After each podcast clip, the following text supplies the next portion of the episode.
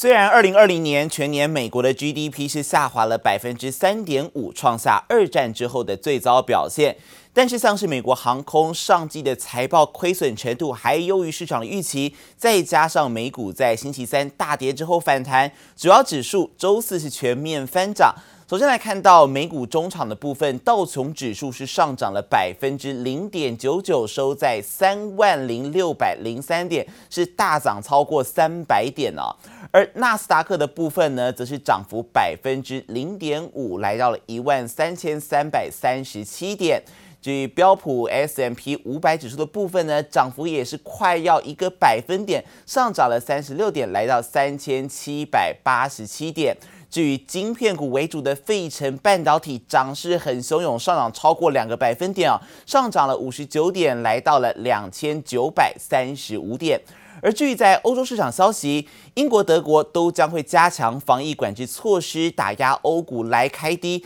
但是在经济数据方面呢，欧元区一月消费者信心指数是符合预期，而德国一月消费者物价指数也年增百分之一，通膨的表现是优于预期，让欧股的主要指数是开低走高，法股尾盘更是翻红啊。首先来看到德股的部分，上涨百分之零点三三，上涨四十五点，来到一万三千六百六十五点。法国指数的部分呢，则是上涨了快要百分之一，上涨了五十点，来到五千五百一十点。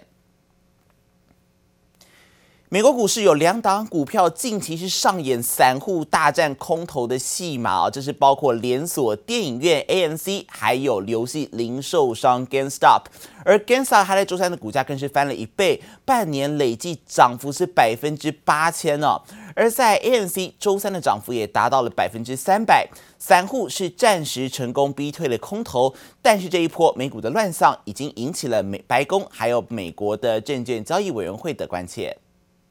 红色霓虹灯招牌醒目抢眼，美国连锁电影院 AMC 明明是新冠疫情的重灾户，一度濒临破产，近期却受到投资人疯狂追捧，股价从两美元左右一个月内飙涨百分之八百。So basically, if you think that at some point through vaccination and other means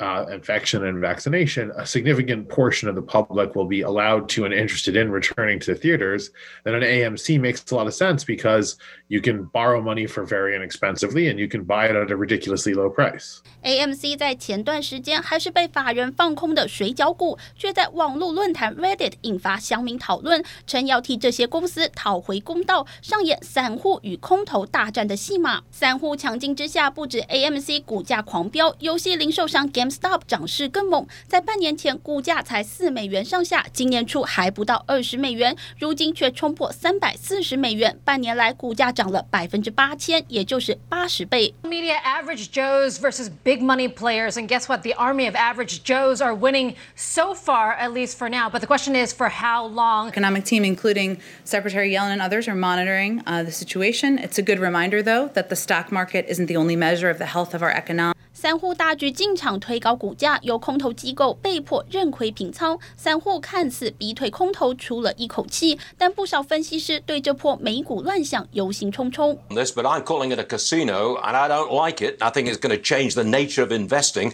I mean, what's going to cause people to go to the store? Not Wall Street bets owning the stock. So I think this is pretty crazy. We're seeing something unprecedented, and it's up because it's a pyramid scheme. 分析师坦言，这波涨势完全缺乏基本面的支撑。It's just when they bid GameStop up to twenty billion dollars on a company that generates five billion in revenue and has been around for thirty years. That just doesn't make sense at all. I'm going to call this Occupy Wall Street 2.0. Now, the first one 10 years ago, that was physical, you know, physically occupying that land by the uh, exchange down there by the bowl. And now they're occupying, they're, they're betting with money and actually making a difference. 引发这波乱象的原因，还包括联准会热钱救市，以及民众因为疫情待在家兴起的投资热潮，让两档股票意外窜起，引发市场话题。记者王新伟、陈一凡综合报道。而在中美科技战的部分呢，美国白宫发言人他表示，中国科技大厂华为的电信设备是构成国安威胁，美国会确保不使用这一类的供应商的设备。而美国总统拜登他所提名的商务部长雷蒙多，他在参议院的人事听证会上也说了，会对中国不公平竞争来采取强硬的态度。只不过被问到华为是不是会继续留在黑名单上，雷蒙多则是没有做出承诺，引发共和党员的批评。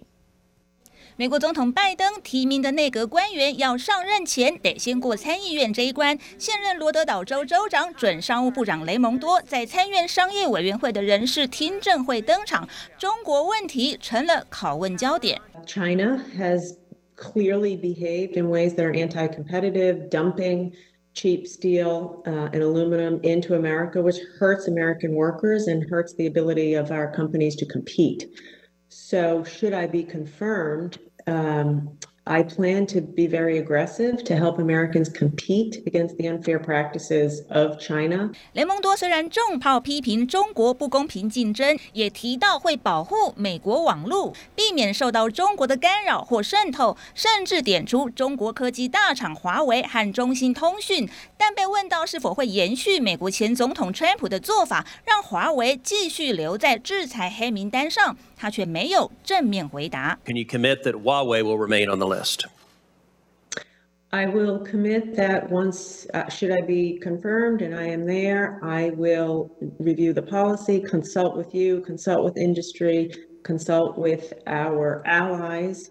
Um, and make an assessment as to what's best for American national and economic security. 共和党议员痛批华为仍然是中共的傀儡。如果华为不再受控，美国对中国的强硬言论就会沦为空谈。共和党参议员克鲁兹也提出警告。There's chatter in Washington that the Biden administration is contemplating going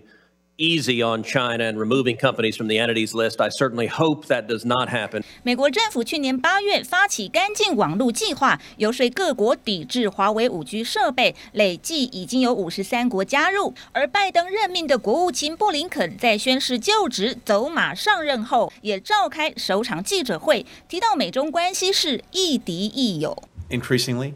uh, that relationship uh, has some adversarial aspects to it. It has competitive ones. Uh, and it also uh, still has uh, cooperative ones. Uh, and the cooperative ones uh, are in areas where it's uh, in our mutual interest to try to to work together. 布林肯不讳言表示，美中关系是未来世界上最重要的双边关系。他也说，美国会修复与全球伙伴的关系。拜登新政府一步步要让美国重返世界舞台。记者蔡嘉玲、林小青综合报道。二十七号的时候，受到美股重挫当天的影响，恐慌指数 VIX 是飙涨了百分之六十一，连带也推升了台股中的富邦 VIX，在二十八号是跳空大涨啊，成交量突破了六十万张，溢价升破百分之十三。而富邦投信表示，虽然短线大涨，但是基金的净值只有三点四九元，是接近清算的门槛两块钱，所以提醒投资人操作上还是得要留意下市的风险。面对全球的车用晶片大缺货，经济部在二十七号是邀请了四大晶圆代工厂来开会，商讨应变的方法。而台积电在昨天也紧急发布声明来重申，缓解车用晶片短缺是当务之急，并且强调还在重新调配产能的供给，以增加对全球汽车产业的支持。而台积电 ADR 在昨天也是大涨，把这个呃他们的生产线呢更优化哈，比如说本来可以百分之百的生产。那呃，尽量可以拉高到百分之一百零二、一百零三的生产。车用晶片大缺货，经济部二十七日紧急邀请四大晶圆代工厂召开相关会议，期盼能商讨应变方法，再尽力提高产能。而晶圆代工龙头台积电也在二十八日发出声明，重申缓解车用晶片短缺对汽车产业造成影响是台积电的当务之急，在产能满载的同时，正重新调配产能供给，加速生产相关车用产品。而各大晶圆代工厂其实也早早表达出了配合政府与支持全球汽车产业的心意。二零二一年呢，现在看起来汽车用电子也开始逐渐的复苏，有可能就是会会面临说，因为我们的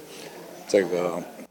投资增加、成本增加、客户也有这样一个需求，那我们我们会适当的调整。车用晶片大缺货，日美德等汽车大国向我国政府喊话，希望晶片厂扩增产能，以解决汽车业困境。很显然的，已从市场产业面拉高到政治经济层次。不过相较之下，中芯国际、华虹等陆企持续受到美方打压，而同样是半导体和汽车强国的南韩，因为 IC 设计业发展疲弱，三星获得的车用晶片代工订单也很少，市场存在感相对较低。台湾因为在台积电它的一个车用的一个这个制程上，是从零点一三微米到十四纳米，是可以提供相当完整而且多元化的一个车用电子的一个制程，再加上它也有建立非常完整的一个生态系，当然也就更加凸显我们半导体业高度的它的一个价值。台积电虽然前景明朗及近期产能满载，但早盘受到美股重挫，台积电 ADR 下跌四点九一美元，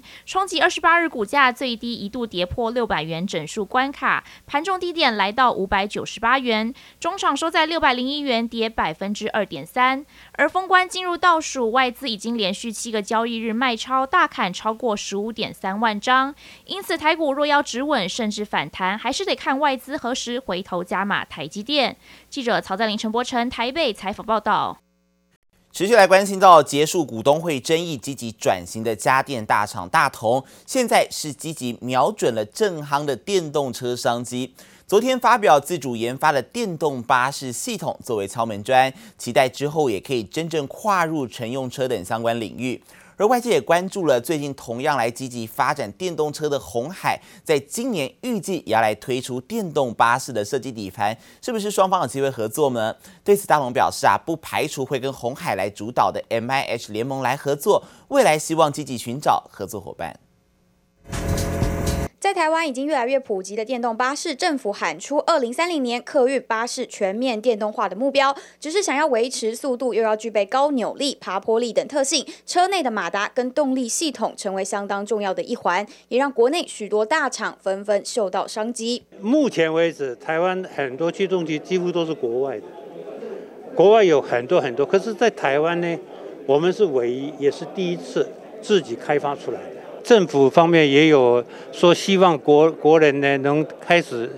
鼓励大家往这个电动方面去做研发。台湾老牌家电大厂大同二十八号宣布，跟工研院共同发表台湾首款国产电动巴士动力系统，号称国产化、自主研发，也是目前功率最大的。另外，像电机大厂东元也开始布局电动巴士动力系统产品，预估第二季就会制造供货。而近期积极布局电动车的组装龙头红海，今年十月也将发表专为电动巴士设计的底盘，让外界不禁好奇，大同是否会和开始积极造车的红海有进一步合作？我也是。红海出来的大众，现在抢入想抢入这个市场，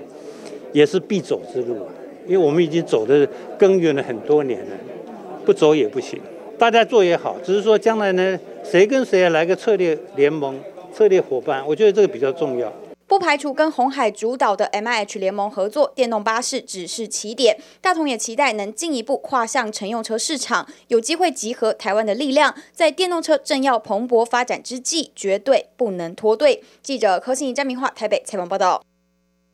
产业焦点还有代工大厂和硕，他们公告旗下的子公司凯盛要转投资日立公司旗下的日凯，要办理现金增资，增加注册资本大约是新台币一百四十五点二三亿元。而凯盛同时也会与中国立讯精密来成立合资关系，以来拓展中国的业务。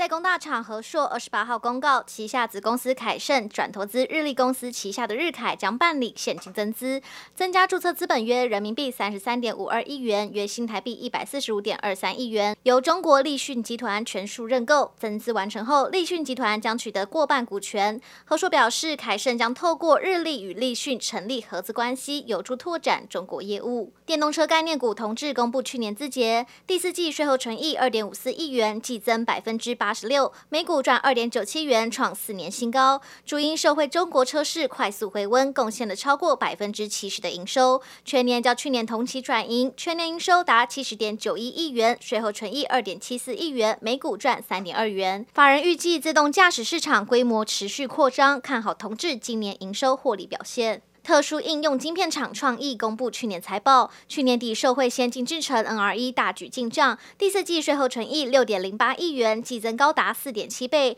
每股税后纯益四点五四元。单季营收获利皆创新高，单季每股纯益更是赚近半个股本，而全年税后纯益为八点五亿元，年增百分之三十四，每股赚六点三四元。董事会也决议去年盈余每股拟配发五元的现金股利。国内轮胎龙头正新董事会通过，为拓展业务以及扩产的需求，将建新厂，将斥资约二十三点四亿元，在斗六三厂自地违建沙滩车胎厂。正新表示，新厂规划产能约日产八千条，将于今年中开始新建，第一阶段预计在明年下半年投产。而受到疫情影响，整形去年营收为九百六十四点四一亿元，也是近十年来首度衰落千亿元大关。展望今年，整形认为目前轮胎业市况不。错，未来还会有一波涨价计划。记者综合报道。